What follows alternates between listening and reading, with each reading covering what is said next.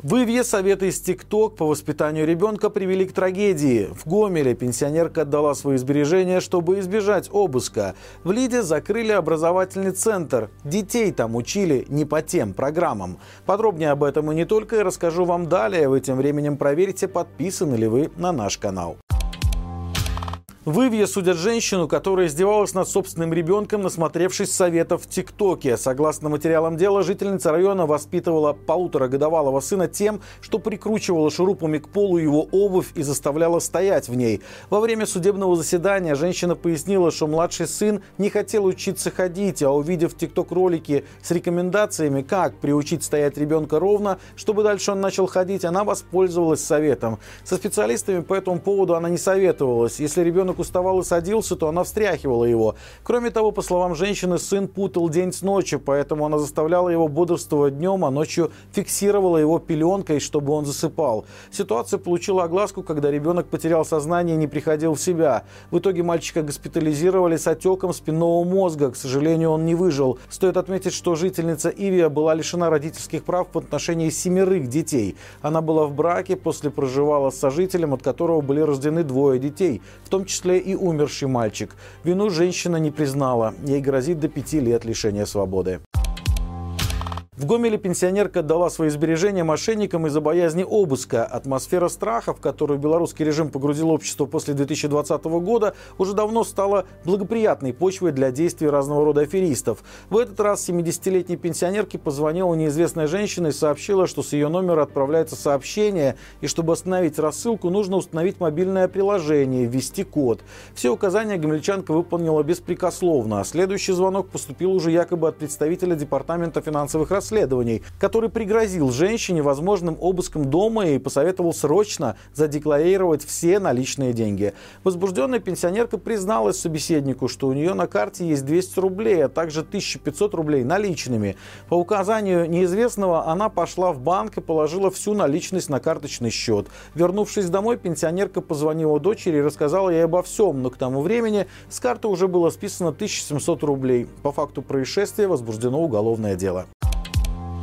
В Лиде закрыли образовательный центр для детей, так как там проходило обучение по несогласованным с райисполкомом программам. Компания «Вейсма» проводила комплексные развивающие занятия, уроки английского, ментальной арифметики, скорочтения, развития интеллекта, а также программирования и робототехники. Школа неоднократно представляла обучающие программы в управлении образования Лидского райисполкома на согласование. Из-за несоответствия требованиям законодательства программы так и не были согласованы, однако центр все равно приступил к их реализации сообщили в надзорном ведомстве. По результатам проверки прокуратура вынесла предписание в адрес директора ВИИСМы, в котором потребовала приостановить его деятельность. Так и было сделано вплоть до согласования образовательных программ с управлением образования Лицкого исполкома. Журналистам «Зеркала» стало известно о репрессиях в отношении сотрудников Главного статистического управления Гомельской области. Источник знакомой ситуации рассказал, что в 2021 году в организацию назначили куратора из КГБ. Судя по всему, он принес списки работников управления, которые подписались за Тихановскую, Цыпкала и Бабарыка. После чего людей начали вызывать на идеологические беседы, но проводил их не особист, а начальник статистического управления. Чиновник интересовался у сотрудников их отношением к Лукашенко и Конституции, а также уточнял, какие у них претензии к действиям действующей власти. После чего следовало традиционное предупреждение не подписываться на экстремистские каналы. Параллельно в управлении создали ячейку БРСМ и записали в нее как раз тех людей, которые оставляли подписи за альтернативных кандидатов. Но в 2022 году их предупредили, что они могут забыть о повышении. А в конце прошлого года в стат управления пришли силовики и заставили сотрудников написать логины и пароли от аккаунтов Viber и Telegram. После этого уволили начальника демографической статистики и ее заместителя, и еще троих сотрудников. Лишь лишились работы и руководства управления. Источник утверждает, что на освободившиеся места поставили людей, которые должны собирать информацию о коллегах и передавать ее силовикам.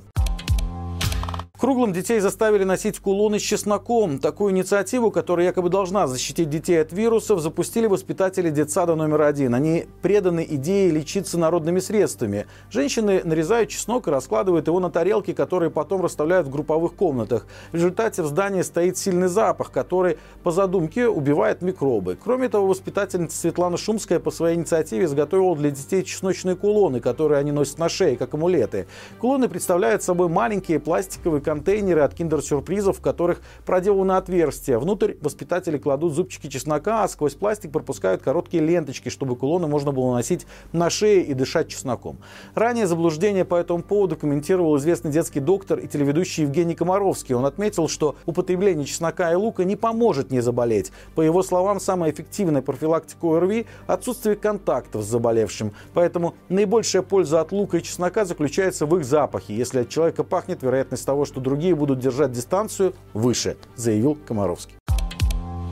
Жительница Бреста Анастасия, которая делает букеты, разместила в своем ТикТок необычный заказ. Ее попросили сделать букет из денег. Вместо цветов использованы белорусские пятирублевые банкноты и конфеты. Кто-то подумал, что это вычурный подарок парня девушки на 14 февраля и начал ее заочно хейтить за то, что там, мол, с ним только из-за денег. Однако, по словам Анастасии, такой подарок заказала дочка для своей мамы, сообщает онлайнер. Она сказала, что после публикации ролика в ТикТок ей написали 5 мужчин с запросом на такой же заказ. Но к сожалению, они из Минска. Анастасия работает в Бресте. Всего на изготовление такого букета у Анастасии ушло около 6 часов. Много времени пришлось потратить на поиск пятирублевых купюр в кассах банков и кофеин, а также на поиск столичных конфет. И это все на сегодня. Друзья, по будням на нашем канале выходит рубрика «Горячие комментарии». В новом выпуске обсудили с экспертами вспышку сразу двух заболеваний в Беларуси – гепатита А и кори. Почему раньше в стране не было проблем с этими болезнями, они вдруг появились? И готов ли к этому Минздрав? Ссылка, как всегда, в описании. На этом у меня все. Благодарим вас за лайки, комментарии и подписки. До встречи завтра. И живи Беларусь!